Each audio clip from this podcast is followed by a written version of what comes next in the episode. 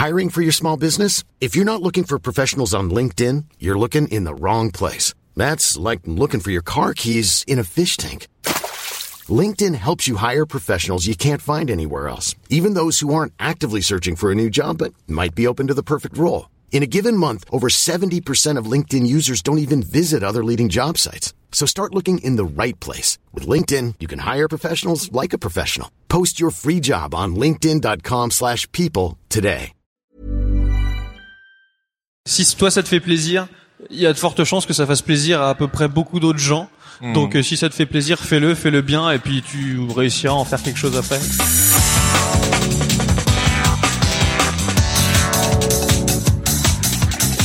Bonjour à toutes et à tous et bienvenue sur Sens Créatif, le podcast qui explore les motivations et les stratégies des artistes de l'image. Je m'appelle Jérémy Kleiss. Je m'appelle Laurent Bazar et nous sommes passionnés par la créativité que nous considérons comme une quête initiatique. Pour en savoir plus, vous pouvez nous suivre sur Instagram, senscreatif-du-bas podcast. Et avant de passer à l'épisode du jour, nous remercions Patreon, sponsor officiel de cette saison 4. Comme eux, on croit dur comme fer qu'il importe de remettre les artistes au milieu de leur production et de leur permettre de gagner leur vie sans être obligés de passer par des tas d'intermédiaires. Et c'est exactement la mission que s'est donnée Patreon, permettre aux artistes de travailler sur ce qu'ils aiment et être payés en retour par les gens qui aiment leur travail. Alors comment ça marche? C'est très simple. Rendez-vous sur la plateforme patreon.com, créez un compte et commencez à fédérer votre communauté en leur proposant différents paliers pour vous soutenir financièrement en échange de contrepartie. Vous pouvez par exemple leur proposer des tutos exclusifs, des épisodes bonus de votre podcast, un accès à des rencontres ou un Discord privé. À vous d'être créatif. Donc si vous êtes artiste et que vous savez pertinemment que votre travail touche une certaine audience, mais que vous vous demandez comment monétiser votre contenu, peut-être que Patreon est la solution pour vous.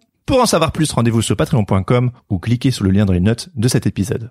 Et aujourd'hui, on est super content de vous présenter notre épisode enregistré en public au Loire Art Show à Orléans et on enregistre ça au fond d'une Piscine Oui, Piscine Jérémy, on était dans- au fond d'une piscine. C'était quand même la Elle première était fois. vidée quand même. Oui, elle était vidée. Voilà, oui. on n'était pas avec des masques et, euh, Oui. Parce Mais que euh, le Loire Art Show, c'était quoi? Eh ben l'Orachon en fait c'est un événement de, de street art qui est organisé tous les ans par Jean-Michel Ouvry et par Nicolas Baroum.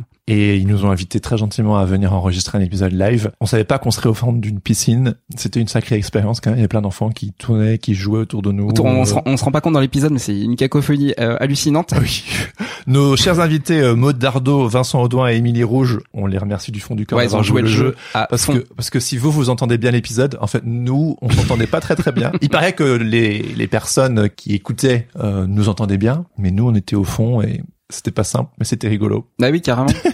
en tout cas, ça nous a pas empêché de faire un ping-pong à 5 pour parler de l'enfance de l'art, notamment. C'était un petit peu le grand thème euh, qu'on avait abordé. On a également euh, suivi le parcours de, de chacun des invités et c'était hyper intéressant de, De de voir les échanges et puis de les laisser aussi parler entre eux. Oui, alors euh, les trois invités, qui sont-ils? Donc on a Maud Dardot qui fait du tatouage, on a Vincent Audouin qui est euh, peintre en lettres. Peintre en lettres, c'est c'est vraiment la, la dénomination peintre en lettres. C'était un métier qui se perdait, qui est revenu euh, sur le devant de la scène depuis depuis quelques années, et vous allez voir euh, quel type de travaux il fait. C'est juste incroyable. Ouais. Et Émilie Rouge qui est illustratrice, animatrice, elle fait d'autres choses, mais on a surtout parlé de son de son parcours. euh, Voilà, puis de son appétence aussi pour le graphisme de bande dessinée euh, nord-américain, parce qu'elle a elle a vécu notamment à Chicago. Ouais. On voulait que ce soit un épisode un peu family friendly. Donc on est revenu un peu sur l'enfance, sur les familles, sur leur parcours scolaire. euh, Bien sûr, sur, l'influence des parents, et puis euh, aussi ce que euh, ce qui est ce qui est permis en fait quand tu quand tu fais tes études, t'as le droit de faire quoi, qu'est-ce que tu peux pas faire, etc. Puis les choix que tu fais euh, aussi en fonction, c'est assez intéressant. Ouais. On a parlé aussi de leur euh, voyage à l'étranger, comment ça les a euh, marqués. On a parlé aussi de quand ils se sont lancés en tant qu'indépendants, de leur quotidien. Donc euh,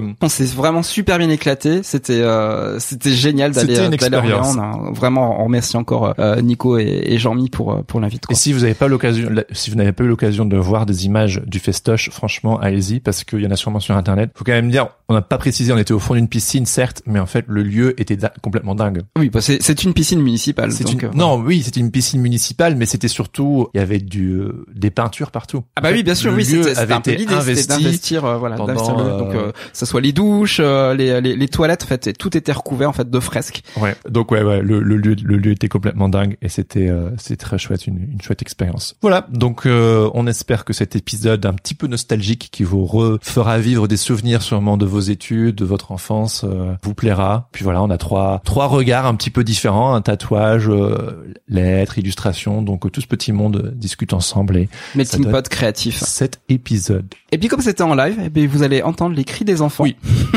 Oui, on précise que c'est un épisode un petit peu particulier. Genre, vous allez tout bien comprendre, mais vous entendrez constamment Ça va être une super ambiance. des petits bruits. euh, voilà. Bon, eh bien, sans plus tarder, on vous laisse découvrir notre épisode enregistré en live et en public au Loire Art Show en compagnie de Maud Dardot, Vincent Audouin et Émilie Rouge. Bonne écoute. Très très content d'avoir été invité par le Loire Art Show. Euh, on remercie Jean-Michel et euh, Nicolas Barôme de nous avoir invités. Sens Créatif en deux mots, c'est un podcast qui existe depuis un peu plus de trois ans sur les métiers de l'image. Et de temps en temps, on est aussi invité dans les festivals pour faire euh, des tables rondes autour des thématiques artistiques. Voilà. Donc euh, on est très content d'être là. Le lieu il est complètement dingo. On est ravis d'être avec nos trois invités aujourd'hui. Donc nous avons avec nous Maud Dardot, Vincent Audouin et Émilie Rouge. Merci d'être là. Bonjour. Bienvenue Bonjour. sur le podcast. Merci à vous. Voilà. Et euh, ben on va tout de suite commencer. Ça va? Ouais, nickel. Ouais. Alors, pour débuter, je vais vous demander très brièvement chacun chacune de vous présenter et de répondre à la question Et toi, qu'est-ce que tu voulais faire quand tu seras grand? Qui veut commencer? Dames. Maud Alors, euh, oui, petite, euh, euh, je me posais pas forcément la question de plus tard euh, ce qui va se passer. Euh, je pense comme beaucoup d'enfants, on vit un peu au jour le jour. Euh, après, moi, j'ai toujours dessiné et baigné dans le dessin avec mes parents, donc c'est venu un petit peu euh, sans trop réfléchir en fait. hein. Ouais. Ok, d'accord. C'est un truc de famille. On va y revenir. Ouais. Euh, du coup, moi, c'est Vincent. Je suis peintre en lettres. Et quand j'étais petit, en vérité, je savais pas trop ce que je voulais faire non plus, je pense. J'ai pas du tout de famille qui est dans ce métier-là. Tout le monde est dans le médical, donc euh, ça s'est fait sur le tard.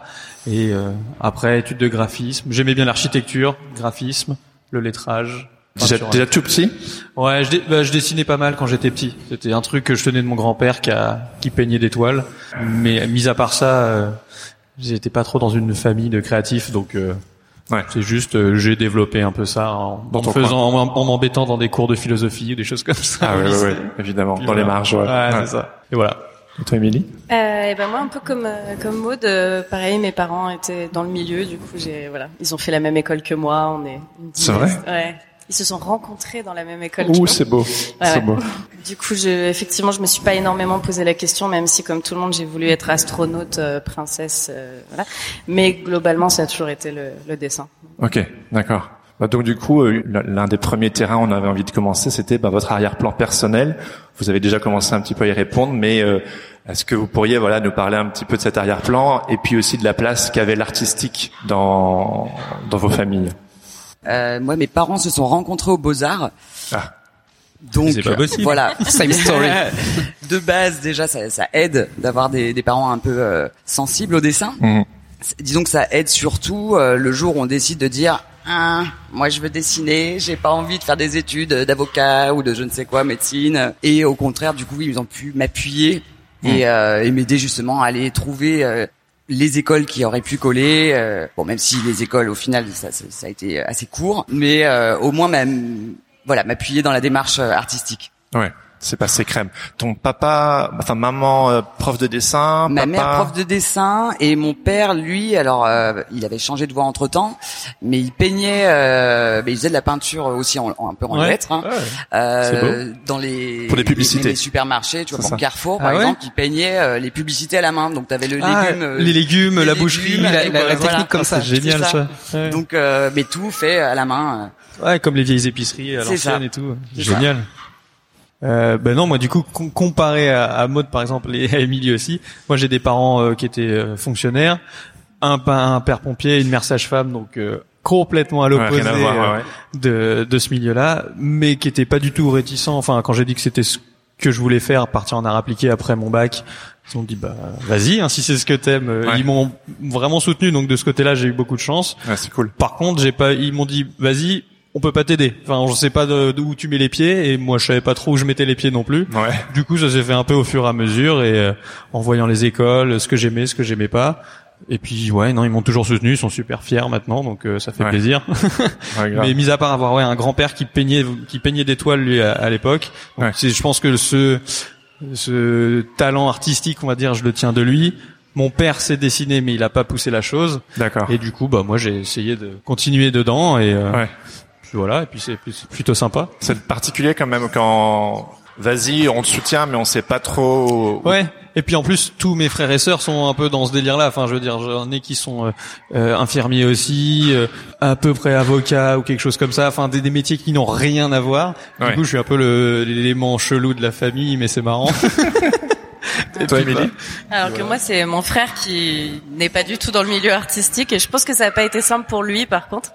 Euh, justement parce que famille de voilà on parlait que de que de techniques de dessin ou Ah oui. comme ça mais euh, non c'est vrai que ça aide beaucoup de voilà d'avoir une famille qui soutient après ça peut être un peu aussi euh, un poil de pression parce que Ouais. du coup Ah, je me souviens de montrer des dessins euh, je sais pas à 5 ans et de m'entendre dire ah, mais ça manque de mouvement Ouais, ça va, Oui, j'ai bon, 5 moi, ans, j'ai quoi. cinq Merde. ans, quoi. Revois tes perspectives. Ouais.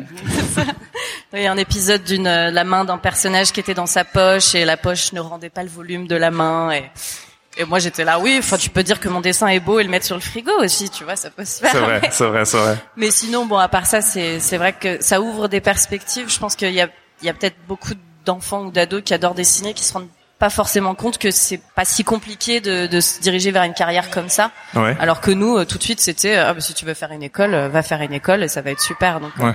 Et pour rester dans le cadre euh, de l'enfance, euh, est-ce que vous avez un premier coup de foudre artistique Si oui, que- quel était euh, ce coup de foudre? Qu'est-ce qui vous a amené euh, à avoir cette étincelle, cette, euh, cette passion? Alors la bonne question. Ah, bah écoute, moi c'était plus avec ma mère qui du coup en étant prof d'art, euh, forcément était toujours à ramener le boulot à la maison. Et du coup, euh, bah, je voyais passer les dessins des élèves, les sujets. Donc au final, pour m'occuper, je pense aussi, elle me faisait faire les sujets des élèves. Et, euh, c'est un petit peu comme ça en fait. euh, donc détourner même des, chaussures, il fallait créer des chaussures, euh, plein de sujets qui au final ont fait que c'était pas forcément une personne en particulier, mais plus euh, le milieu artistique euh, en général.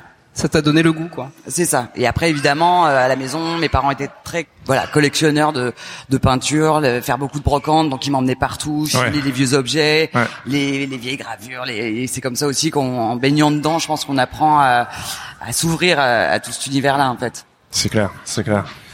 Moi, du coup, en y repensant, je pense que c'était vers le collège à peu près. En fait, c'est- mon père est beaucoup tatoué et c'est en, en analysant un peu ses tatouages et tout que je me suis intéressé à tous les styles et c'est un truc qui me passionnait pas mal pendant des années. Même, j'ai presque pensé à, à me diriger vers ça. Puis au final, j'ai fait autre chose.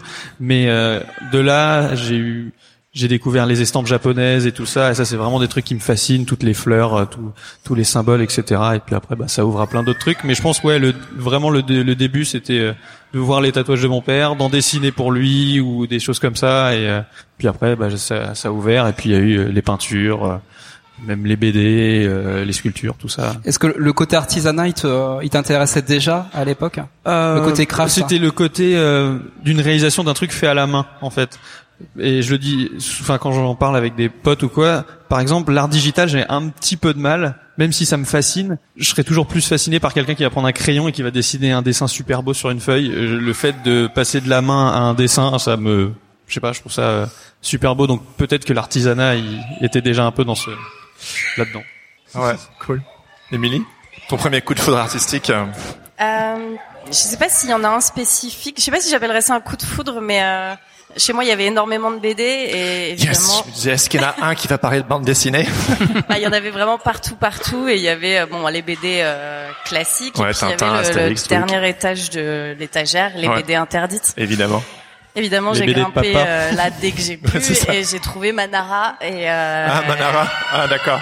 et ça a été un peu le le choc euh, à la fois terrifiant et en même temps fascinant. Ouais. C'était interdit, mais c'était trop beau, mais en même temps c'était clairement pas de mon âge et je le savais. Ouais. Voilà. Et après je fouillais dans les, les vieux métal hurlants pour trouver les pages un peu euh, un peu coquinous. Enfin, il y avait voilà, il y a eu tout un truc de, de de BD autorisée, BD interdite qui du coup était hyper euh, engageant quoi. Ouais. Du coup ouais, si je dois choisir un qui m'a un peu choqué jeune, c'était Manara. En Ouais. bien, en mal, je sais pas. J'ai fait un peu des cauchemars quand même, j'ai lu des trucs bizarres. Mais on le Et, retrouve euh, dans ton travail, hein, ce côté un petit peu sensuel et en même temps un petit peu malaisant. euh, Il y a un petit peu des deux euh, dedans. Hein.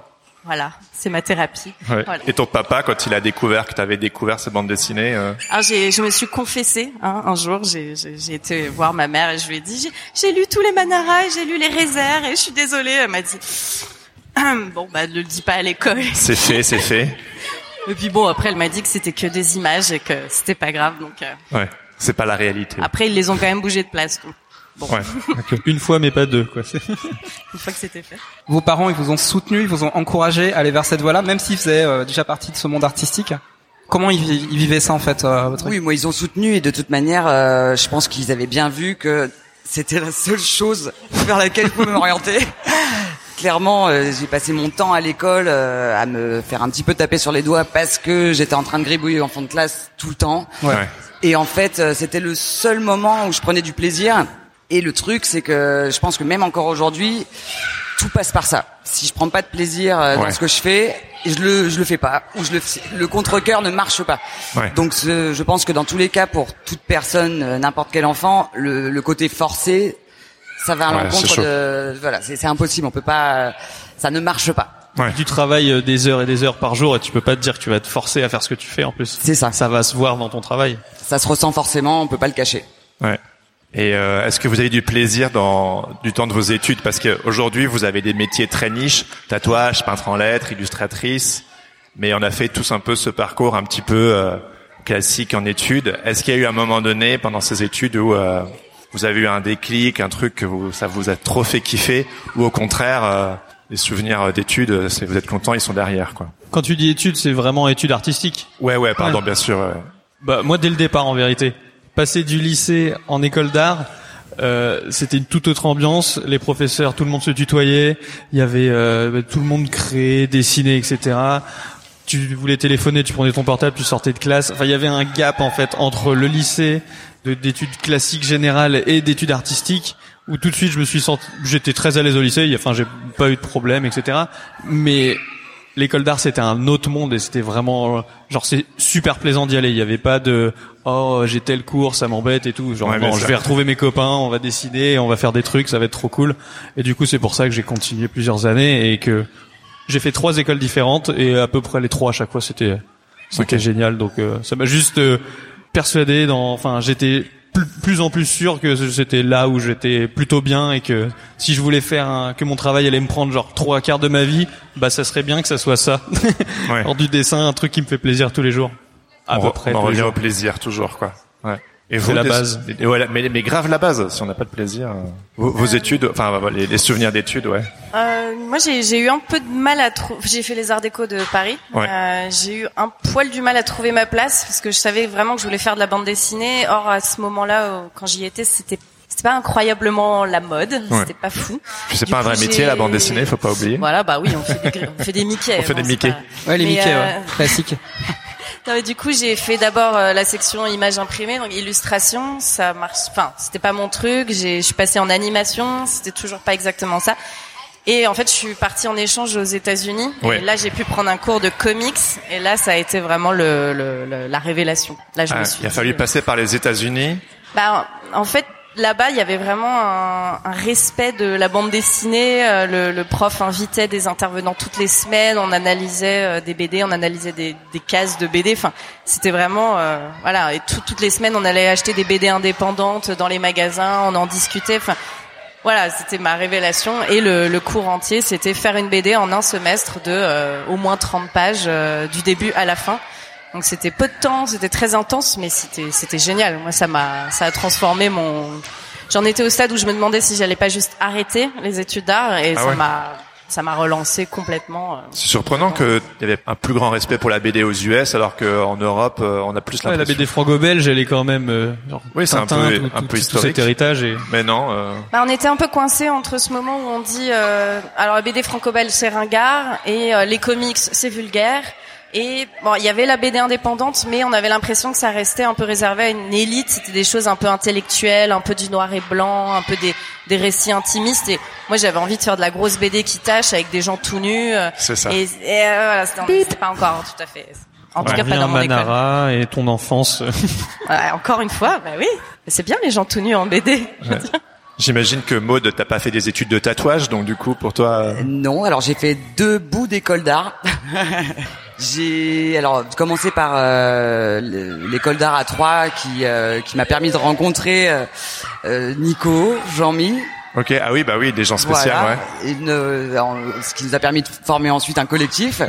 Donc j'ai d'abord fait un bout d'école, une année de prépa, qui t'emmène ensuite sur le, deux possibilités, la communication ou le design. Bon, j'étais tellement nul en maths que clairement le design c'était pas possible, c'était pas Ouais. pour moi. Donc j'ai pris la com. Et le, le gros défaut c'est que j'étais tout le temps hors sujet, j'arrivais pas à suivre vraiment. euh, C'est génial que t'en parles comme euh, comme d'un défaut. oui, mais c'est enfin, c'est un- défaut qui m'a servi ensuite. Hein, du Ouais, coup. d'accord. donc j'étais toujours hors sujet. À un moment donné, je me suis dit, bon, euh, c'est ça marche pas. Donc j'ai quitté cette école. Mes parents là m'ont dit bon, euh, il faut quand même que tu retournes dans une école. C'est-à-dire que moi je voulais peindre, euh, je voulais tout de suite arrêter l'école et me lancer. Là, ils me dit bon, calme-toi, on va refaire une école. Donc je suis monté à Paris. J'ai repris une école. Je reprends donc la communication. Trois mois Ok, ah ouais. peut-être quatre. Et rebelote, je dis non mais moi je veux peindre, donc au final j'étais plus en train d'aller peindre que d'aller en cours. Ouais. Donc à un moment donné, euh, ben, j'ai vraiment quitté l'école et je suis redescendu à Troyes. Et c'est là qu'on a on a créé le collectif. Ok. On s'est réunis et, euh, et après on a fait euh, six ou sept ans de peinture, expo, euh, Oui, intensif. voilà. Et donc euh, donc l'école, là où ça m'a servi, c'était pour rencontrer d'autres euh, d'autres artistes. Ouais, ouais. Ouais, c'est super. ouais, On commence à se faire son premier entourage parce que quand on sort de l'école, bah, les, euh, les autres étudiants avec qui on est, eux, ils vont devenir directeurs artistiques, euh, ils vont euh, devenir ça. artistes, etc. Et en fait, ça fait ces connexions là qui sont euh, super pour démarrer. Quoi. Et c'est dans le cadre du collectif que tu as été un peu plus sensibilisé au tatouage ou euh, c'est complètement indépendamment de Alors, ça bah, pas vraiment parce que nous on était vraiment plus axé peinture, mais après on était quand même nombreux, donc on avait justement euh, quelqu'un qui était plus discipline lettres, d'autres plus illustration. Enfin Ouais. voilà, on était euh, tout ça c'est complémentaire. Euh, on travaillait sous une seule identité, donc le but était vraiment de peindre huit personnes sur une pièce sans euh, sans qu'on sache qui l'a fait. Ouais. Le but Ah oui, c'était oui. le collectif Se, co- se confondre dans le dans le collectif. C'était le but, c'était la peinture et non pas la personne. C'était c'était vraiment ça. Après avec les années avançant, je pense que chacun a, a pris aussi un petit peu des directions artistiques un petit peu différentes. Donc après on exposait du commun et des pièces un petit peu plus individuelles aussi parce Ouais. que chacun commençait à pointer dans des directions un peu différentes. Et moi c'est là que j'ai commencé à intégrer j'ai un petit peu plus le tatouage dans mes dessins Ok. et c'est arrivé un petit peu euh, le virage euh, est parti comme ça. Ouais. Et puis après euh, Tintin. Enfin. Tintin. J'ai fait mon apprentissage donc euh, je suis Tintin allé reporter. Grande, grande hein, figure euh, du Oui. tatouage. Oui, oui, légende euh, française. Hein. Ouais, ouais, c'est ça, du Donc tatouage. je, je suis allé euh, frapper euh, à sa porte. euh, donc au début, euh, bon, hein, on n'y va pas comme ça. J'ai fait quelques autres boutiques, j'avais pas- un peu pris la température et, euh, et je suis allé chez lui. Euh, donc évidemment, ça s'est pas fait tout de suite. Hein. Je suis venu présenter un book, revenu à plusieurs reprises parce qu'il faut que ça colle avec l'équipe. Il y a tout un, un système autour. Ouais, hein. clair. euh, on, est, on rentre dans un univers différent et j'ai vraiment fait un reset par rapport à ce que je faisais en peinture avant. Avant, j'étais voilà très couleur, euh, cartoon, je faisais des super saucisses, des trucs rien à voir, des trucs euh, assez Comme on peut voir un- euh, peu vraiment. ici, euh. J'étais vraiment ouais, euh, truc. Si vous connaissez pas Super Saucisse, Ouais, allez sur Bob l'éponge. Ouais, c'est pas trop Bob l'éponge que tu fais aujourd'hui. Moi, je suis fan de Bob l'éponge, attention. L'un n'empêche pas l'autre. Mais du coup, voilà, après j'ai euh, j'ai vraiment fait un reset pour réapprendre un nouveau métier. Donc j'ai tout effacé, tout réappris et changé d'univers aussi au passage. Ok, d'accord. Vous, euh, vous avez un truc aussi en commun. Donc, euh, vous deux, vous êtes partis euh, à l'étranger. Tu disais, tu as été à Chicago euh, pour, pour faire ton étude avec le euh, National Institute of Arts. La School of the Arts School of the Institute. voilà, c'est ça. Et toi, Vincent, tu as été en Angleterre et aussi en Australie pour travailler avec des peintres en lettres. En quoi est-ce que ces, euh, ces voyages euh, ont été marquants dans votre euh, parcours a, priori, j'ai l'impression que ça a été assez décisif euh, dans votre vie. Euh, bah, pour moi, ouais, ça a vraiment été le, bah, le déclic par rapport à la peinture en lettres que je connaissais pendant mes études, mais c'était pas forcément ce que je voulais faire dès le début que j'ai commencé mes études. C'était juste, euh, à la fin, je voulais continuer à faire des stages et je me suis retrouvé dans un, j'adorais le lettrage, je connaissais la peinture en lettres, j'ai envoyé plein de lettres et euh, le mec qui m'a répondu en premier était un peintre en lettres de Londres et du coup, je suis allé travailler là-bas, puis je suis allé en Australie parce qu'un autre m'a répondu et une fois là-bas, j'ai fait euh, plusieurs ateliers. Et en fait, ça a été décisif dans le fait de partir seul et de pas trop savoir où est-ce que j'allais, quand est-ce que je rentrais, etc. Et de faire confiance aux gens. Et du coup, en faisant confiance aux gens, je pense qu'inconsciemment, je me faisais un peu confiance à moi-même en me disant, bah allez, euh, quand ça sera fini, tu te mets à ton compte et puis tu le fais. Et si eux ils y arrivent, il y a pas de raison que toi tu y arrives pas. Et puis bah ça m'a ouais ça m'a ouvert plein de portes et ça m'a ouvert aussi l'esprit pas mal de bah, d'être ouvert euh, ouais aux autres, d'aller rencontrer des gens, de faire des choses comme ce qu'on a fait ce week-end et euh, ça a été je pense décisif dans ce sens-là, dans le sens de de parce que j'étais plus timide quand j'étais plus jeune. D'accord. Et du coup de bah de dire oui plus facilement et puis de toute façon il va pas m'arriver grand chose euh, enfin faut arrêter de se monter des histoires et puis euh, et partir et faire des choses et puis euh, maintenant j'essaye de voyager autant que je peux quand je le peux. Et ouais c'était marquant dans ce domaine-là. Et puis les rencontres que j'ai faites parce que pour le coup j'ai travaillé avec des peintres en lettres assez plus, plutôt exceptionnels parce qu'ils sont enfin vraiment super gentils super talentueux. Ils m'ont transmis tout leur savoir. Et euh, c'était juste une expérience de de dingue. Et j'ai et j'ai fait ça pendant pendant huit mois. C'était un condensé de d'apprentissage euh, terrible qui m'a permis de rentrer euh, et de me mettre à mon compte directement donc euh, ouais, c'était c'était c'est un très très très bon souvenir un des plus beaux souvenirs que j'ai à, à l'heure actuelle pour le coup Ouais. Ah, vraiment. Et toi, Émilie, je t'en as déjà un petit peu parlé, mais euh, les États-Unis euh, cette année? Bah oui, bah comme je disais, euh, j'ai j'ai eu des cours qui correspondaient vraiment à ce que je voulais, mais surtout comme euh, comme Vincent, c'était le, le le fait de juste partir un peu à l'aventure. Moi, je j'avais euh, 20 ans, euh, 21 ans parce que j'ai eu le droit de boire, donc 21 ans, euh, et je, je vivais chez mes parents. J'étais euh, voilà, j'avais jamais vraiment euh, fait l'aventure comme ça, Ouais. et là, je suis partie. euh, voilà, j'avais juste un numéro de téléphone euh, de quelqu'un qui connaissait quelqu'un qui connaissait quelqu'un pour m'accueillir sur place. C'était Ouais. un peu le on va voir. Et, euh, et oui, personnellement, ça a été une transformation parce que bah, personne me connaissait. C'était un autre pays, je pouvais faire ce que je voulais. Donc, je dirais pas que j'ai changé de personnalité, mais j'ai expérimenté euh, des choses que j'avais toujours. Voilà, je me, je me suis acheté des talons de 12 cm. J'ai, j'ai fait la fête. Enfin, voilà, ce que ce que je faisais pas en France parce que j'étais un peu coincée. Et euh, du coup, ça m'a ça m'a décoincé euh, dans tous les sens du terme, artistiquement et même personnellement, parce qu'il y avait quelque chose de. euh, je suis jeune, je suis à l'autre bout du monde. euh, je, je peux faire ce que je veux, parce que personne va me juger, puisque au pire, Au pire. je rentre en France. hein. Voilà, c'est ça. Donc, euh, du coup, ça a été vraiment, euh, voilà. Et je suis retournée à l'école et pour terminer mes études après un an, et je me suis dit, ben, au pire, euh, si je m'entends pas euh, avec cette école, et ben, tant pis, je, je fais mon diplôme et je sais qu'au moins il y a des choses qui m'attendent, il y a des choses qui vont être bien après, on s'en Ouais, fiche. ouais. J'avais un peu trouvé mon mon truc. Bon, après, ça, Oui. ça se développe avec le temps, mais euh, ouais, je me sentais un peu validée. C'était Ouais. c'était important. Et tu, tu touches un truc intéressant parce qu'il y a une théorie créative qui veut que si on euh, on s'éloigne en fait de chez soi, qu'on qu'on qu'on part ailleurs, enfin, on finit par se trouver. Tu vois, le- tu vois l'idée? Tu l'as dit euh, beaucoup plus. Parce qu'on est, on se, on se, euh, belle. on s'éloigne de ses racines et en fait, euh, quand on est expatrié, quand on va vraiment loin, euh, les racines en fait elles reviennent et ça devient logique. Il y a l'espèce d'alignement en fait qui euh, qui pop. Et puis en vérité, c'est, enfin, en- dans les métiers qu'on fait de, de créatifs, je trouve ça super intéressant d'aller voir ce qui se fait ailleurs de toute manière. Enfin, je vois, j'ai des amis qui ont fait les mêmes écoles que moi, mais qui ont fait tout leur cur- cursus dans la même école. Ils travaillent, c'est très bien, mais euh, parfois on sent qu'il manque un petit quelque Oui. chose. Ouais. Et le fait de, que ça soit partir loin ou même partir dans d'autres villes, même en France, d'essayer d'aller voir ce qui se fait ailleurs, euh, c'est, bah, c'est, euh, ouais, c'est, c'est assez important, je trouve, euh, Ouais, pour ouais. essayer d'avoir d'être frais dans ce que tu, ce que tu fais, etc. Donc. euh, Bah, c'est- des métiers de rencontre. Donc dans tous les cas, tu as besoin des autres pour avancer. Et c'est vrai que c'est en bougeant que que, que t'apprends prendre du recul plus, sur ton euh, travail et tout. et des, des façons de travailler complètement différentes. Je sais qu'aux Arts Déco, c'était, on réfléchissait longtemps et beaucoup, on pensait beaucoup avant de faire quelque chose. Et aux États-Unis, c'était, euh, mais fais des trucs, tu verras, Just do fais-le, it. vas-y, euh, Agis. c'était- just do it vraiment. Ouais. Et, euh, je pense que, bah, je sais pas s'il y a une bonne approche ou, mais en tout cas pour moi, ça marchait beaucoup mieux de faire et de réfléchir pendant plutôt que de réfléchir euh, des semaines avant et de me dire est-ce que j'ai raison, est-ce que c'est une bonne idée, est-ce que c'est un bon concept? On le fait. Au pire, euh, c'est quoi? Du temps. Est-ce que c'est européen, ça, aux Français, de trop tout intellectualiser? Peut-être que les anglophones, ils ont une approche beaucoup plus euh, hands-on, En tout on cas, le fais-le, ça, ça va bien avec les États-Unis. Ou la, mais la façon de penser euh, Ouais. plutôt anglo-saxonne. Ouais, ouais, On le fait, on verra après. Et puis, Maud, toi, le tatouage, c'est obligé, c'est pas dans la tête, c'est sur le corps, quoi. C'est immédiat. C'est. euh, C'est sûr. Bon, avant, c'est un petit peu sur papier quand même. hein. Oui, oui, c'est vrai. Pardon. Vaut mieux réfléchir un peu avant. voilà, c'est déjà. Enfin voilà, il y a un travail en amont déjà avant Ouais. de se lancer euh, sur la peau des gens en général quand même. Un tatouage Ça- improvisé sur la peau, t'as déjà fait? Ça arrive, mais j'ai toujours une base quand même de, de voilà une direction euh, à aborder. Ah ouais. J'ai des gens qui arrivent comme ça des fois en carte blanche.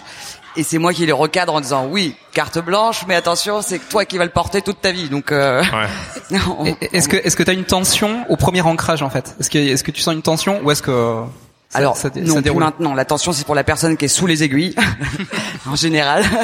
Le, le petit moment de ah premier tatouage, c'est surtout pour les personnes qui ont, qui ont le premier. Après euh, non plus maintenant. euh, L'attention euh, non c'est un plaisir. Donc dans tous les cas, je sais où je vais. J'y vais toujours avec plaisir, donc il y a pas de souci. Et euh, on parlait des études. Donc après, vous avez voyagé et puis vous êtes mis à votre compte. Je sais que tous les deux, vous avez, euh, c'est drôle, mais vous êtes mis à votre compte en 2016. Toi à Bordeaux et toi à Paris. Ça fait quoi de se lancer comme ça euh, en Indé après avoir appris au- auprès des grands maîtres, toi auprès de Tintin et de, de tous tes pairs, P-A-I-R-S. Ça fait quoi de se lancer comme ça dans, dans le grand bain euh Bah, on se demande si on va y arriver, déjà, vraiment dans un premier temps. si surtout, moi j'arrivais à Paris, j'avais jamais fait d'études ou quoi à Paris, donc j'avais un réseau tout petit. et donc, bah, on démarche, on démarche, on démarche, et puis, bah, ça prend du temps. J'avais la chance que mes parents continuent à m'aider un peu pour mon loyer les quelques mois où je suis arrivé. Ce qui était assez agréable parce que j'avais pas besoin de faire un autre taf Oui, ça peut en aider. ouais. attendant vraiment de vivre de ce que je faisais. Et un jour, bah, il y a eu le gros contrat qui a fait que bah, j'étais plus serein financièrement. Et euh, mes parents sont partis à la retraite. Ils m'ont dit maintenant, tu te débrouilles. C'est beau. Et, euh, et puis bah tu continues. Au début, tu prends tous les tafs qui viennent. Et puis euh, au fur et à mesure, tu sélectionnes. Et puis ça devient plutôt un, un plaisir de, de se dire, Putain, c'est cool. Je fais quand même ce que j'ai envie pour vivre et ce qui me plaît. Donc euh, et je gère mon emploi du temps. Et j'ai personne euh, au-dessus de moi pour me dire euh, bon, lève-toi ou enfin. Après, faut savoir se gérer, mais euh, c'est Ouais. c'est un plaisir. Enfin, de pas avoir de patron, c'est. C'était c'était quoi le boulot euh, qui t'a rendu serein? Qui m'a rendu serein. Le premier, c'était pour euh, une épicerie sous le palais des congrès, une grande épicerie fine, où j'ai fait euh, une cinquantaine de panneaux euh, pour toute la signalétique intérieure, ouais. de la création à l'installation. Donc euh, c'était assez gros. Trois semaines de travail à peu près euh, juste pour la peinture, plus tout ce qu'il y avait en amont. Et une fois que ça s'était fait et installé, j'étais plus euh, certain de mes capacités de travail aussi. Ouais. Et puis bah financièrement ça m'a un petit peu soulagé et puis après bah c'était lancé, ça m'a fait une bonne visibilité, j'ai eu d'autres clients, puis d'autres clients, puis d'autres clients et puis euh, Ouais. et puis voilà après on Mais t'as t'as t'as des outils spécifiques qui sont euh, particuliers, c'est-à-dire que une- la, la peinture elle est assez élastique, c'est ça? Euh, ouais, c'est Et ça. puis c'est- tu travailles aussi à la feuille d'or, feuille d'argent. Ouais, voilà, de, des, des, des spécificités qui font que ça ne marche ouais, qu'à la peinture. Les, les feuilles d'or, on n'a pas encore de d'équivalent euh, en, en autocollant, donc ça c'est bien. Si quelqu'un veut quelque chose comme ça, bah c'est ça ou c'est pas ça.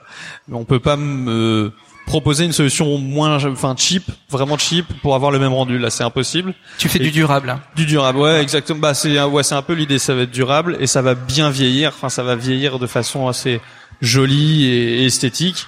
Et puis c'est solide. Et par exemple, si c'est des murs ou des choses comme ça, bah, on va pas poser un autocollant sur un mur en béton ou sur un. On va faire de la peinture. Donc euh, il y a des trucs où on m'appelle parce qu'ils ont pas trop d'autres solutions. donc ça c'est assez sympa. Et ouais, les outils sont un peu spécifiques. Des pinceaux avec des grands poils, des peintures plutôt élastiques et, euh, et émaillées, donc très solides et très très pigmentées. Donc et puis c'est euh, c'est assez plaisant à, à utiliser. Je, je dis pour nos auditeurs et nos auditrices, vous avez l'occasion, allez voir sur euh, le site euh, Instagram de, de Vincent. En fait, on voit ta technique avec la, la petite perche en fait pour Ouais. pas pour stabiliser poser la main, ouais, pour stabiliser, c'est ouais. ça. C'est pas tant pour poser la pas poser la main sur la peinture. C'est surtout pour avoir le ouais le bras stabilisé parce que je vous invite à essayer de vous mettre le bras en l'air et de tirer une ligne droite ou de faire quelque chose d'assez droit sans trembler du tout. pendant des heures. Pendant voilà, un trait ça va, pendant six heures d'affilée ça devient un peu long. Et donc le bâton, c'est en fait une canne de peintre. Hein. C'est pas spéc- enfin, c'est spécifique aux peintres en lettres, mais les peintres de la Renaissance qui faisaient des toiles euh, d'huile très très grande, l'utilisaient eux pour pas trembler et pas mettre la main sur l'huile qui était pas sèche. Hmm. Donc c'est des choses qui existent depuis longtemps, juste que le que le grand public connaît pas trop, mais, mais c'est pas juste spécifique à la peinture en lettres. Et toi, Maud, pourquoi t'as voulu euh, te mettre à ton compte? Pourquoi pourquoi pas rester euh, dans un salon avec d'autres euh? Alors déjà au bout de dix ans de Paris, il y avait cette envie peut-être un petit peu de prendre l'air C'est clair. et, euh, et envie aussi de me lancer à mon compte. Bon, sachant qu'au début tu te dis allez on y va, on se lance. Et puis au moment où tu te lances, tu te dis Hum, va falloir assurer maintenant les papiers, euh, une entreprise, euh, les statuts, beaucoup de choses. euh, Ouais, c'est pas très moins sexy. rigolotes. Et au final, euh, euh, avec euh, avec mon chéri avec qui je travaille, on a choisi déjà, il a fallu choisir la bonne ville Ouais. parce qu'il fallait que j'assure que ma clientèle puisse atteindre cette ville assez facilement, donc un aéroport, des trains, et ça a été Bordeaux, qui est une très chouette ville euh, Mmh. au passage. Et, euh, et au final, j'ai trouvé le local assez facilement. Et après, il a fallu trouver un appartement. Enfin voilà, c'est tout, tout, tout ce qui va avec. Donc création d'entreprise, ça veut dire aussi d'un seul coup, t'as plus rien derrière. Ouais. Donc euh, trouver des gens qui acceptent de te louer ensuite des appartements pour pouvoir euh, vivre de ta passion, mais ça peut faire un peu flipper les gens, hein, faut Bah, se dire. sûr. Tatoueuse, ok, d'accord. Voilà, tatoueuse en plus. Donc euh, j'avais fait un petit dossier de presse, j'avais quand même appuyé le truc. Il euh, faut faire euh, montrer pas de blanche. Histoire de dire voilà, sérieuse. normalement ça devrait marcher. et après il y a le, un petit peu le, la peur de se dire bon, est-ce que les gens vont suivre? Parce que quand j'étais sur Paris, j'avais vraiment déjà voilà beaucoup de, de clients, mais est-ce que ils te disent toujours oui euh, oh, on vient, on va venir. Est-ce que ça va être le cas? Et Ah, au final, oui, ça a été le cas, heureusement. Et, euh, et après, c'est parti sur des rails. euh, Les, les gens se déplacent de loin pour euh, venir dans, dans votre atelier? une brésilienne euh, la semaine dernière qui est venue deux jours de suite. Ah Donc bah oui, voilà. les gens bougent Oui, de plus en plus. Ils sont à la recherche plus d'une euh, d'un artiste tatoueur plus que du petit tatouage à réaliser. euh, quand on va te sortir sur ton téléphone, tiens, j'ai vu ça sur internet. Ouais, je on, veux on vient plus ça. pour On une n'est œuvre, pas- enfin, on vient une chercher œuvre d'art, tu dirais. C'est ça. Ouais. On vient vraiment, euh, voilà, posséder une pièce d'artiste. Et c'est ça qui change la démarche aussi. Ouais, complètement. Ouais. Parce que Bah, d'où d'où le euh, d'où aussi la popularité des euh, des tatou flash en fait parce que c'est on vient chercher le finalement le travail de Oui, la l'artiste. euh, spécificité, ouais. Parce que toi, t'es connu internationalement. On peut dire ça comme ça, hein On peut- Oui. Oui. Et comment on, comment t'as construit ta réputation à l'international? Alors déjà, j'ai démarré dans un shop qui était déjà mondialement connu en étant chez Tintin. Forcément, hein, ça, ça t'aide à, à- à avoir un petit peu plus d'accessibilité. Ouais. Euh, ça m'a permis aussi euh, d'accéder tout de suite euh, aux très grandes conventions, de rencontrer beaucoup de grands noms du tatouage. Ah oui, c'est important dans le monde du tatou, les conventions, les festivals. Oui, c'est c'est c'est un petit peu On- notre on publicité. voit tout le monde, quoi, euh, ouais. C'est euh, C'est la Mecque. c'est l'ancêtre d'Instagram, vous Ouais. savez. c'est ça C'est-à-dire qu'à l'époque, il n'y avait pas tout ça, donc il fallait aller montrer son travail. Et c'est sur ces événements-là qu'on rencontre justement toutes les pointures et qu'on peut échanger sur les techniques. Et c'est aussi comme ça qu'on, ben voilà, qu'on progresse. Et euh, donc j'ai accédé déjà à tout ça assez rapidement en, en travaillant chez lui. Ouais. Et après, j'ai euh, ben, beaucoup, beaucoup travaillé, ça c'est sûr, et amené la gravure dans le tatouage, chose qu'on voyait pas vraiment à l'époque Ouais. et du coup travailler sur des très grandes pièces. Parce que le but avec la, la gravure, pour que ça vieillisse bien dans le temps, hein, n'est-ce pas euh, T'as les trucs avec les feuilles d'or, on est un peu sur les mêmes euh, techniques. C'est que la peau vieillit, contrairement à, enfin même si le papier vieillit, Ouais, hein, mais la peau en vieillissant, les lignes fusent toujours un petit peu, Mhm. donc il faut prévoir tout ça. C'est-à-dire qu'on peut pas juste avoir un dessin sur papier et l'appliquer sur la peau. C'est c'est ça ce que je disais tout à l'heure, de réapprendre Ouais. ton métier. Alors, De C'est zéro. une autre discipline en fait. Ouais. Quand tu encres, tu encres euh, sur le long terme dans dans C'est ça, le but est, est pas de de- de- d'avoir une jolie photo sur le moment où on a un tatouage très mignon, très petit, très détaillé qui dans cinq ans sera une tache parce que ta peau vieillit et que l'encre va va baver avec. Il faut accepter le fait que on vieillit avec son tatouage, mais pour ça il faut aussi accepter de le faire à la bonne dimension Ouais. pour qu'il vieillisse bien pour ça et qu'il toi, tu reste fais des en grandes fait. pièces. Donc plus le détail, plus il y a de détails, plus il faut travailler il faut grand. que ça soit Donc grand, Moi, ouais. j'ai Ok. du coup avec la gravure et tous ces croisés de lignes, euh, un peu imposé des grandes pièces. Et je pense que c'est là-dessus euh, que je me suis fait un peu connaître sur des, des dos complets, tout en gravure. Où au, au final après les gens venaient vraiment me voir pour ça. Ouais, dans Ouais. les récentes là, il y a la, la gorgone, elle juste Oui, voilà. hallucinante. C'est une grosse tête. Grosse grosse tête, ouais. beaucoup de serpents. beaucoup d'écailles, beaucoup de perles, beaucoup de. Mais voilà, pour euh, pour avoir euh, Voilà, une belle tête qui vieillisse bien dans le temps, ben Ouais. grande taille. Ouais. Allô, allô, ici le Patate Club.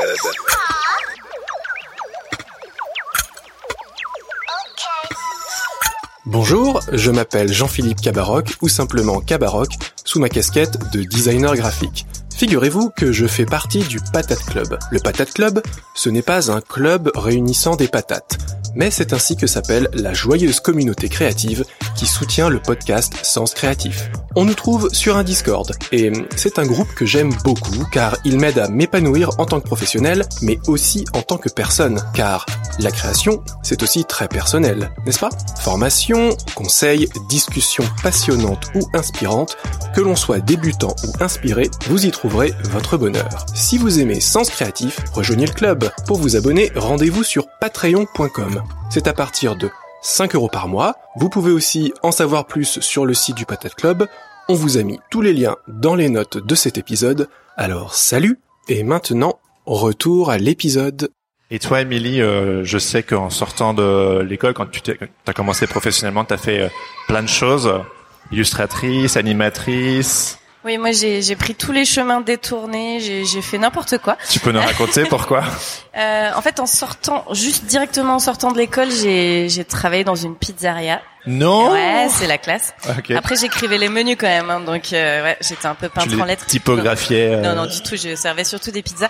Mais euh, en fait, j'avais le temps un peu de, j'avais besoin de prendre le temps un peu de, de savoir, euh, voilà, ce que je voulais faire. Je, en fait, quand on débute et qu'on sort d'une école d'art, on est bizarrement beaucoup sollicité par des amis d'amis pour faire des logos, Ouais, des évidemment. trucs comme ça. Ouais, ouais. Et en fait, je me suis rendu compte que vraiment, c'était, c'était pas un truc qui me plaisait. Donc, il y avait une lutte entre. euh, mais j'ai pas envie de faire des logos, mais j'ai quand même envie de gagner de l'argent. Du coup, je me suis dit, je vais bosser dans un resto, comme ça, je, je vais pouvoir gagner de l'argent Ah et ouais. ne pas faire de Tu logos. fais pas de compromis, quoi.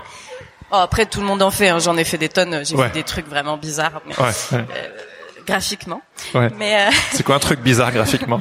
J'ai fait, euh, j'ai fait des plans de coupe de maisons de retraite illustrées pour des, des, des résidences seniors. euh, Ah oui? ok.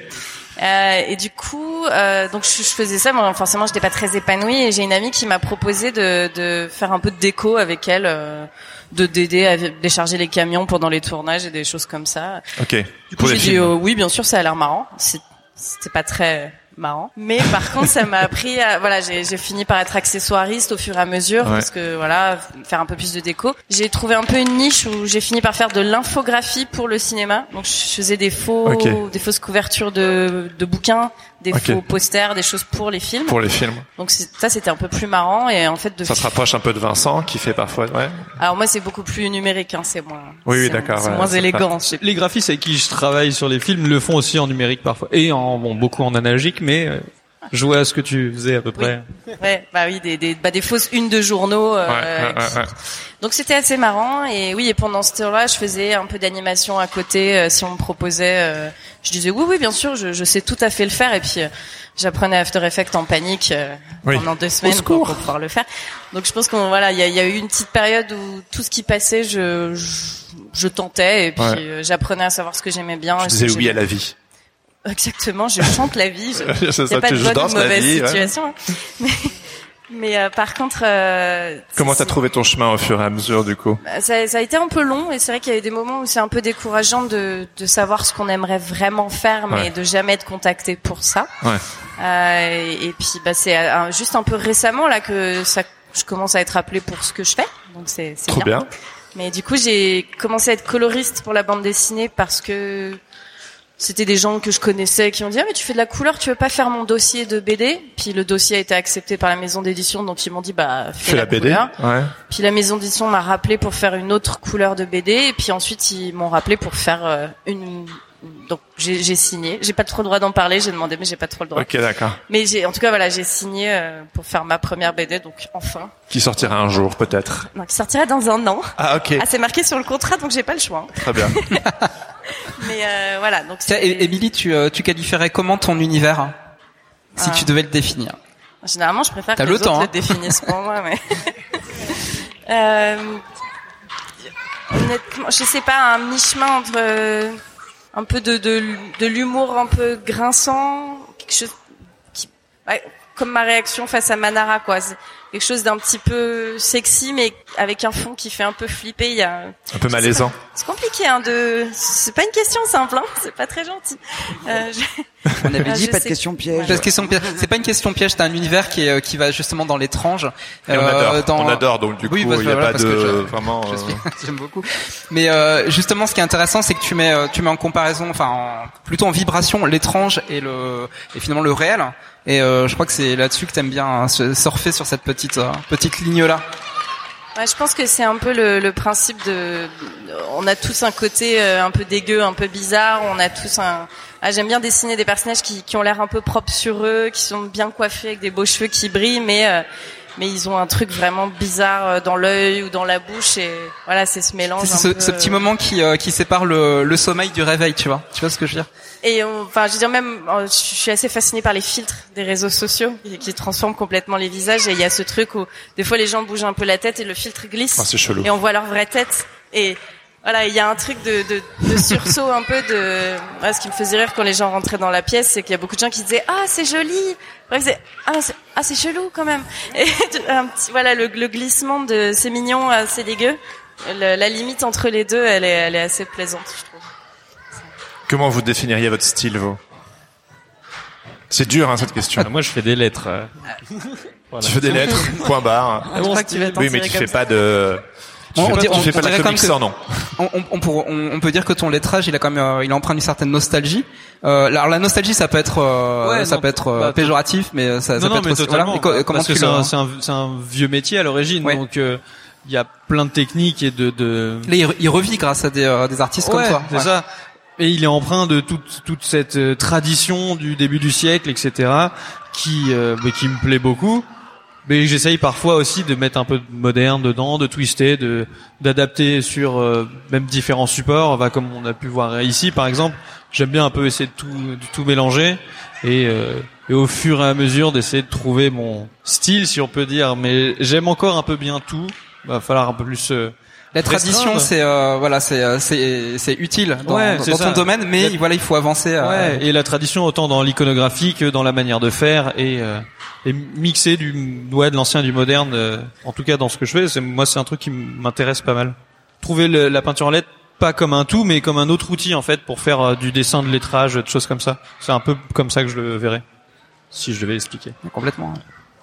Et toi, Maud Alors, bah écoute, euh, je vais peut-être reprendre des choses qu'on m'avait dit par rapport à mon Oui, travail. t'avais parlé de gravure. Ouais. Parce que euh, moi, je réponds aussi à une demande. Donc, au niveau du thème, ça va être assez large.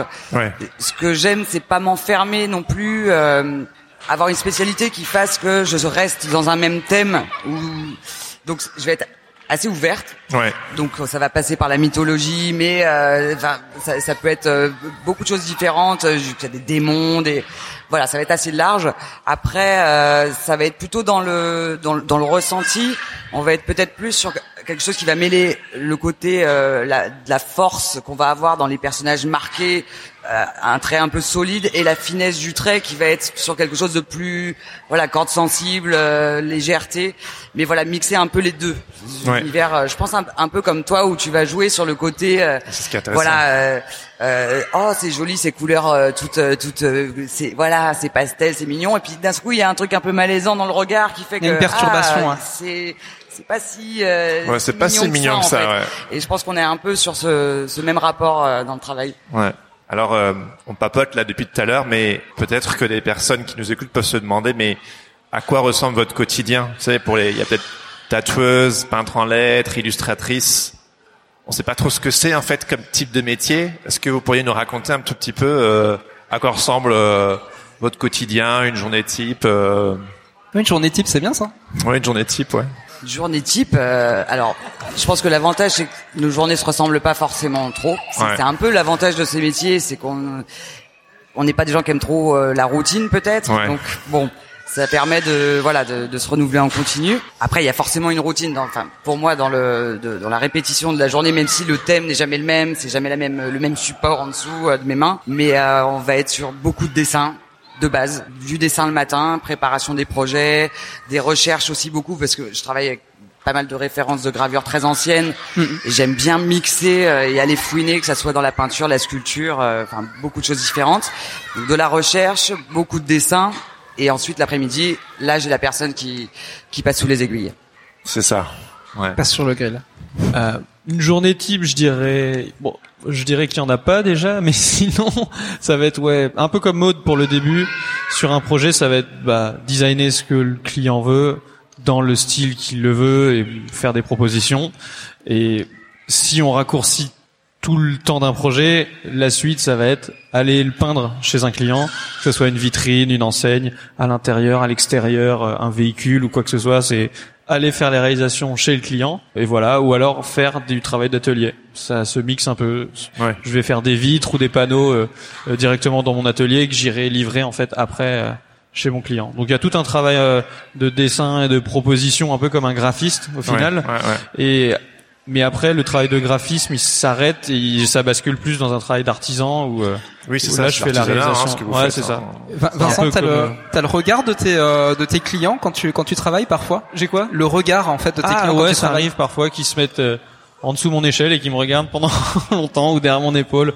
Maintenant ça va, j'y fais plus trop attention, ça me dérange plus trop. Et même les passants au final, parce que je travaille beaucoup dans la rue et euh, ça arrive souvent que les passants, euh, ils ont la plupart du temps c'est des bonnes réactions donc c'est assez plaisant genre ah ça fait plaisir de commun, voir hein. et tout c'est pas commun. Mon grand-père il faisait ça ou euh, ah mon mari qui est mort euh, des petites dames qui viennent me parler à Paris.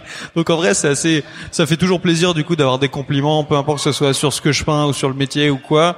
Euh, bah du coup ça fait que la journée elle est plus elle est plus agréable et euh, et ouais les gens sont assez sensibles à ça donc c'est c'est encore un plus euh, de faire quelque chose qui en plus fait plaisir aux, aux gens. Moi ça me fait plaisir de le faire même si parfois c'est un peu douloureux quand on peint dans des mauvaises positions. Je pense que toi, Maud, c'est un peu pareil. Des fois, des tatouages, tu dois pas être Oui, super oui. bien.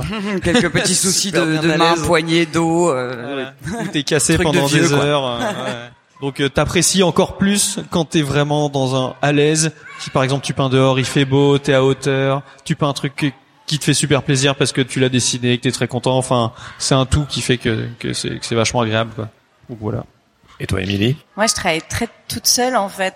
C'est- moi, j'ai pas de, j'interagis pas des masses. C'est c'est le souci euh, des Ouais. illustrateurs, euh, des illustratrices, des dessinateurs de BD. C'est euh, on est euh, souvent c'est le souci des illustrateurs, illustratrices, dessinateurs de BD, c'est qu'on est un petit peu euh, dans notre coin. euh. Bah après, j'ai, j'ai, j'ai pris une place dans un atelier partagé justement. Voilà, c'est la solution, Quand j'ai besoin de voir, des, voir gens, des gens. Je, je peux y aller. Mais sinon, c'est oui, généralement, je, bah, quand je fais de la couleur pour la BD, j'ai une discussion euh, avec euh, l'illustrateur pour savoir ce qu'il veut. Après, on se fait un point euh, toutes les 45 pages. euh, du coup, je- bon, je, je fais vraiment mon truc. Du coup, moi, mes journées, c'est un peu. euh, je, je me Solitaire. lève quand je veux. euh, À des écouter fois, des je vais- podcasts de true crime. euh, Oui, voilà. Ou des let's play de jeux vidéo. Ouais. Mais euh, non, c'est un- enfin moi je- je- j'ai du mal à avoir des horaires euh, réguliers. Mais sans, sans avoir d'horaire, est-ce que tu as quand même une certaine discipline personnelle que tu as que tu as développée ou c'est YOLO tout le temps? Alors j'ai justement j'ai pas vraiment de discipline.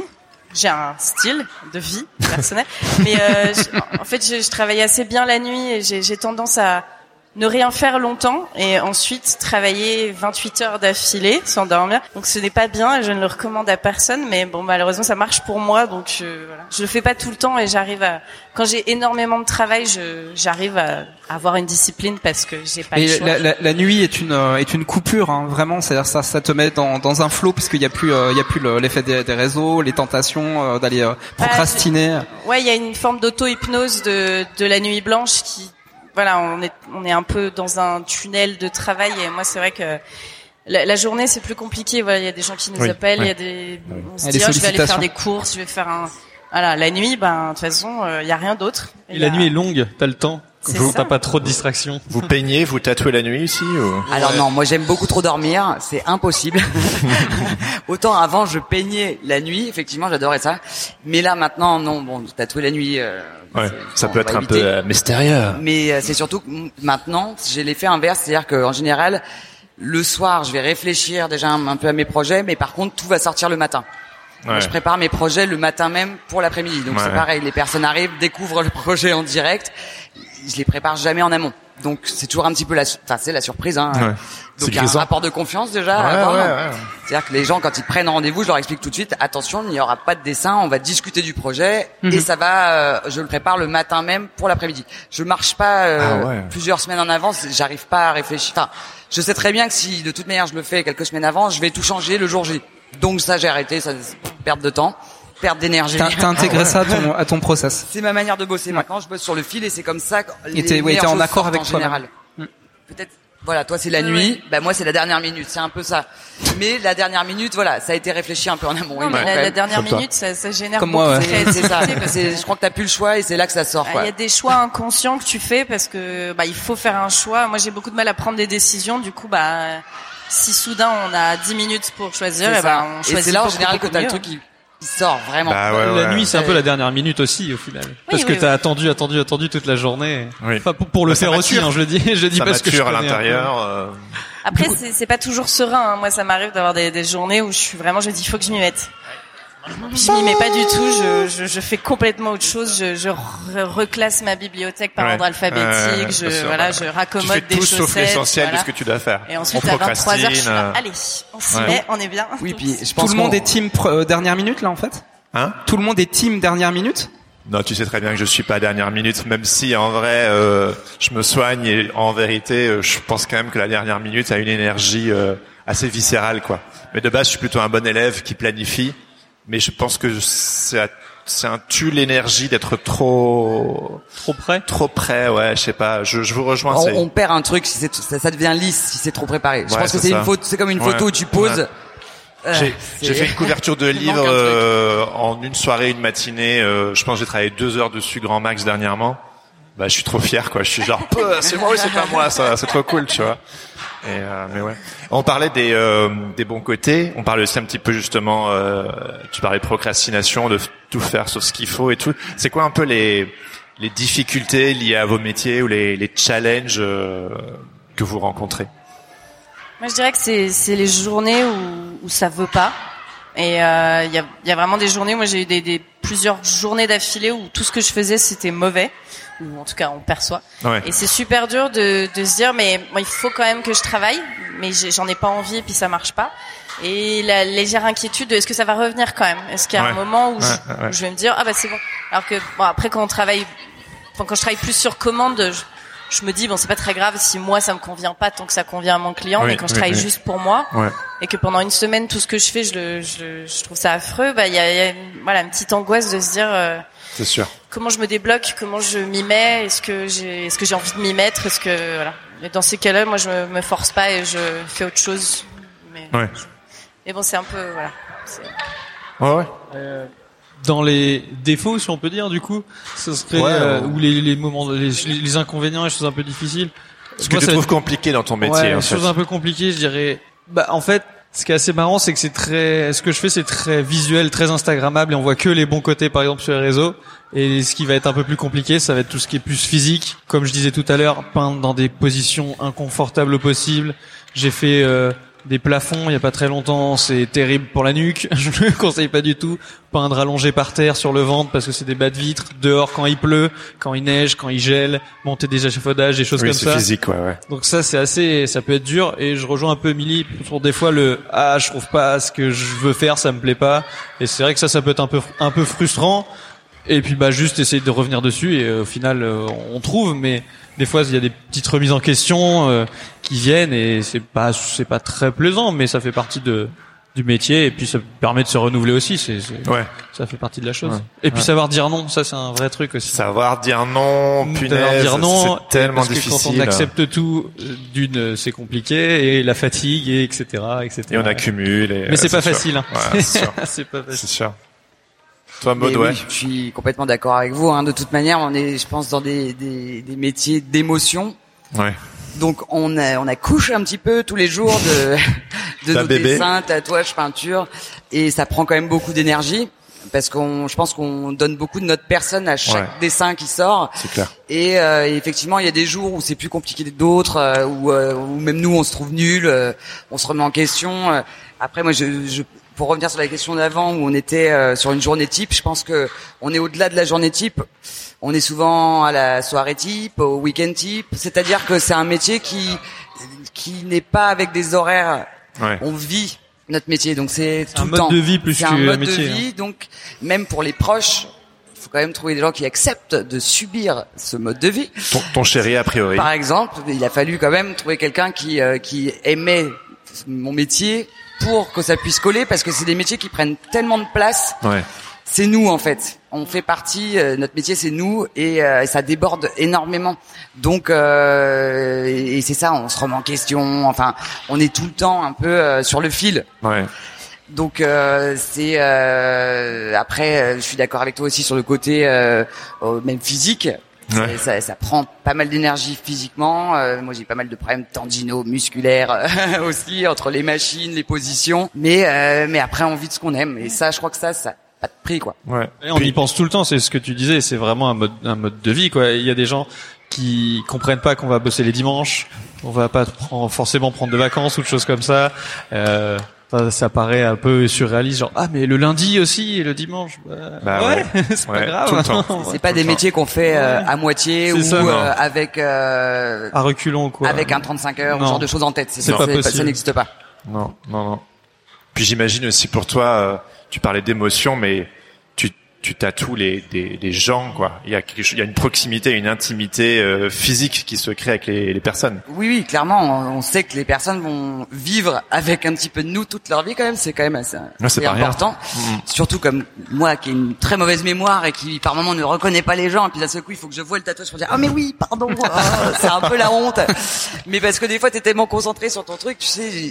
Eux, ils ont bah, déjà ils, ils viennent Oui. te voir, donc ils, ils ont ils t'ont choisi.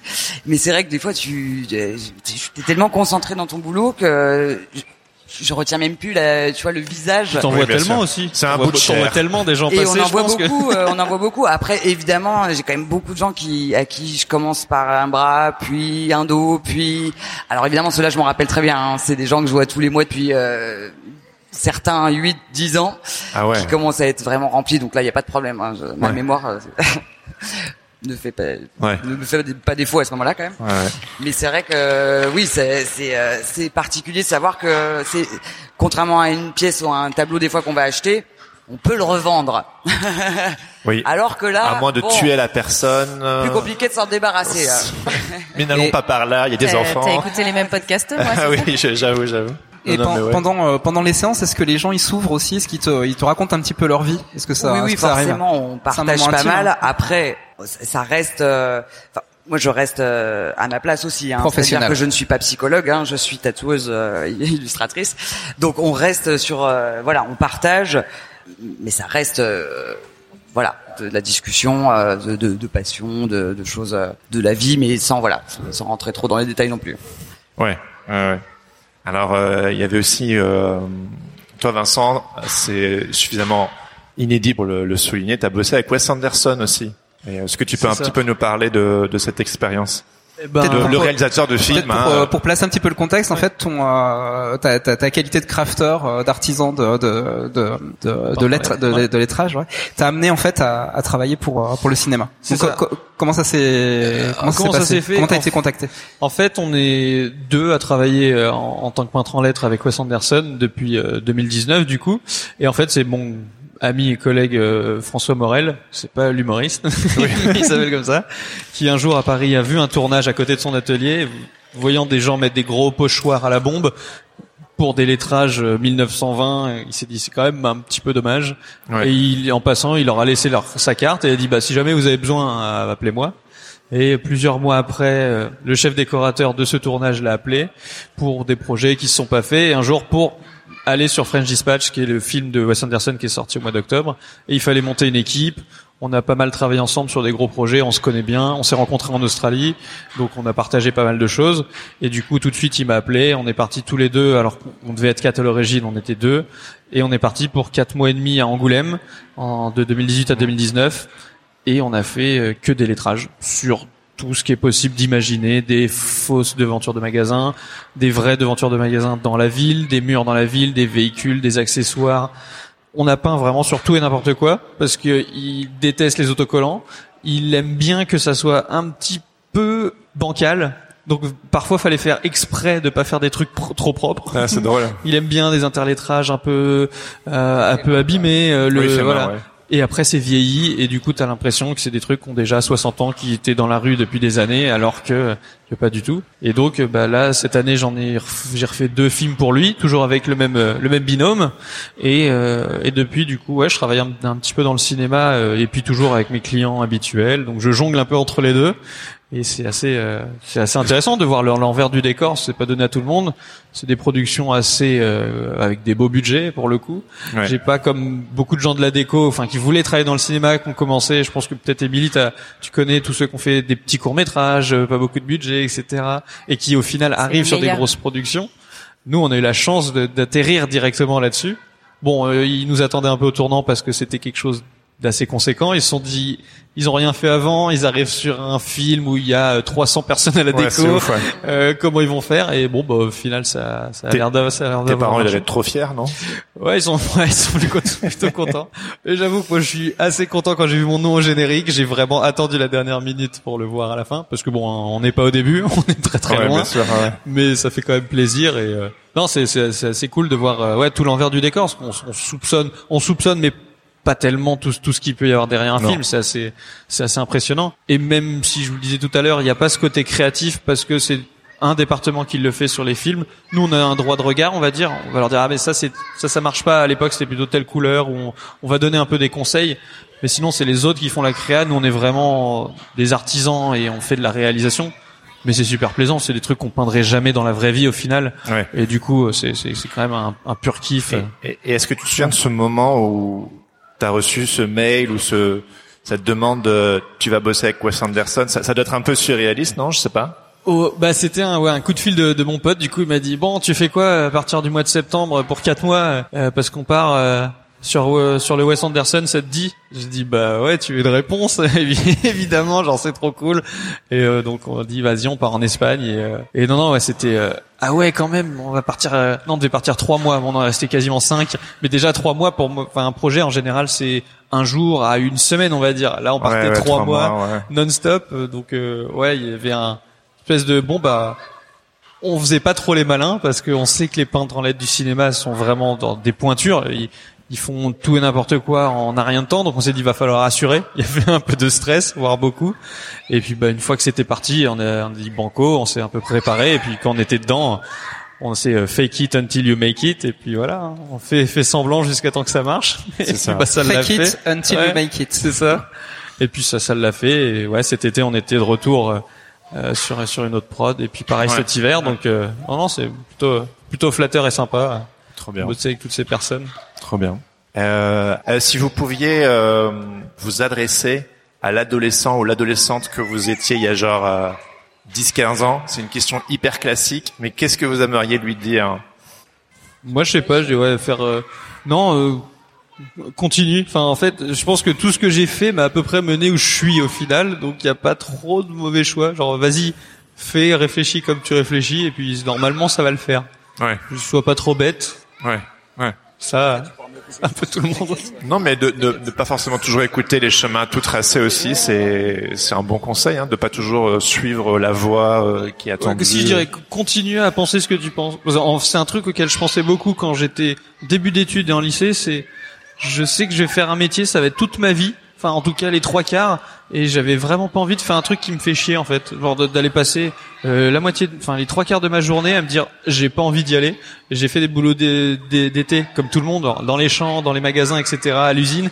Tu te dis non, je veux pas Ouais, faire non. ça toute Ouais, ma vie. pareil. Donc euh, ouais, continue à penser comme ça et tu vas trouver un truc au final qui marche. Euh, Ouais. Allez, vas-y, avance. Moi, je, je pense que je me dirais, euh, t'inquiète pas, ça, ça va finir par payer d'être un peu creepy, euh, dégueu, parce que, parce que moi, j'étais, j'étais pas la plus populaire quand j'étais ado, C'est vrai. et euh, ça n'aidait pas beaucoup de dessiner des trucs un peu, Un peu euh, creepy. ouais, déjà à l'époque. D'ailleurs, je, je me suis dessinée dans la dans la salle euh, que j'ai fait ici à l'entrée. C'est c'est ma représentation ado parce que je me suis dit que si j'avais su à 12 ans que que je serais là maintenant, Trop cool, quoi. je me serais bah, j'aurais peut-être passé euh, un meilleur moment. Tu serais genre, vous allez voir. Ouais, je, je vais vous montrer. Non, du coup, ouais, au final, euh, peu importe euh, ce que les gens pensent quand on a 12 ans, euh, tu finis toujours par trouver euh, ton truc, ta tribu, tes gens, ton style. Trop ça finit par tomber. C'est un euh, peu un super pouvoir quand même, savoir dessiner quand on est ado, non? Moi, j'étais pas du tout populaire non plus, mais je savais dessiner et ça, c'était cool. C'était mon seul truc, c'est pour ça que je l'ai amplifié, que j'en ai fait un travail, quoi. Et ça fait marrer les copains un peu quand tu sais un peu Ouais, dessiner, voilà, tu fais c'est des ça. conneries. Tu peux faire un dessin Ouais, plus plus tard, plus tard, ça ça a marché. Mais bon, une fois que j'ai eu des potes, ils, ils faisaient tous du dessin aussi. Du coup, j'étais Ah, vraiment plus. t'étais plus- Ah, J'étais pas cool. Mais Ouais, d'accord.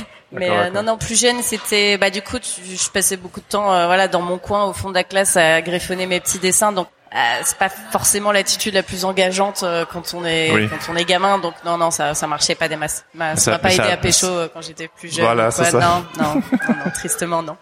Ouais.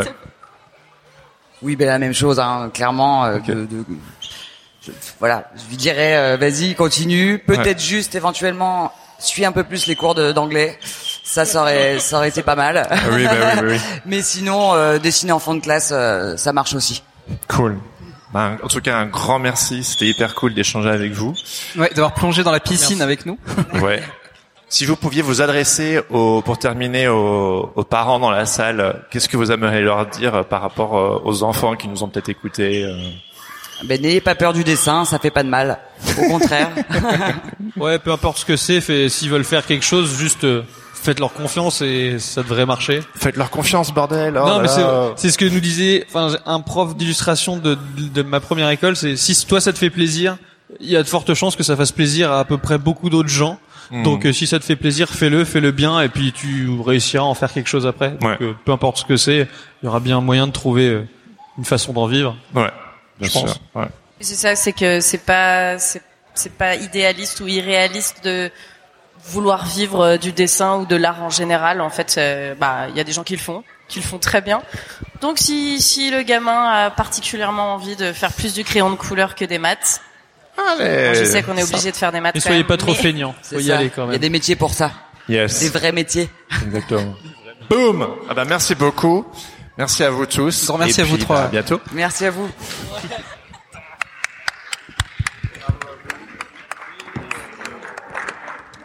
Merci.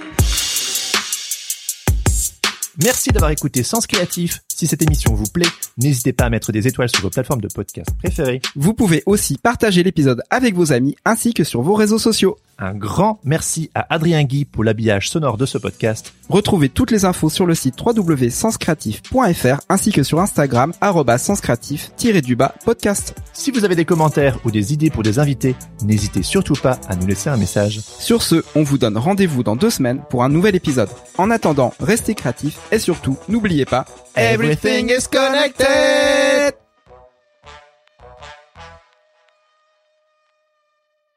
Bonjour à tous et bienvenue sur Sens Créatif. Est-ce que ça va bien? Ouais! When you make decisions for your company, you look for the no-brainers. And if you have a lot of mailing to do, stamps.com is the ultimate no-brainer. It streamlines your processes to make your business more efficient, which makes you less busy. Mail checks, invoices, legal documents, and everything you need to keep your business running with stamps.com. Seamlessly connect with every major marketplace and shopping cart. Schedule package pickups and see your cheapest and fastest shipping options from different carriers. With rates up to 89% off USPS and UPS rates. And with the Stamps.com mobile app, you can take care of mailing and shipping wherever you are. Make the same no-brainer decision as over 1 million other businesses with Stamps.com. Sign up with code PROGRAM for a four-week trial, plus free postage and a free digital scale. No long-term commitments or contracts. That's Stamps.com. Code PROGRAM.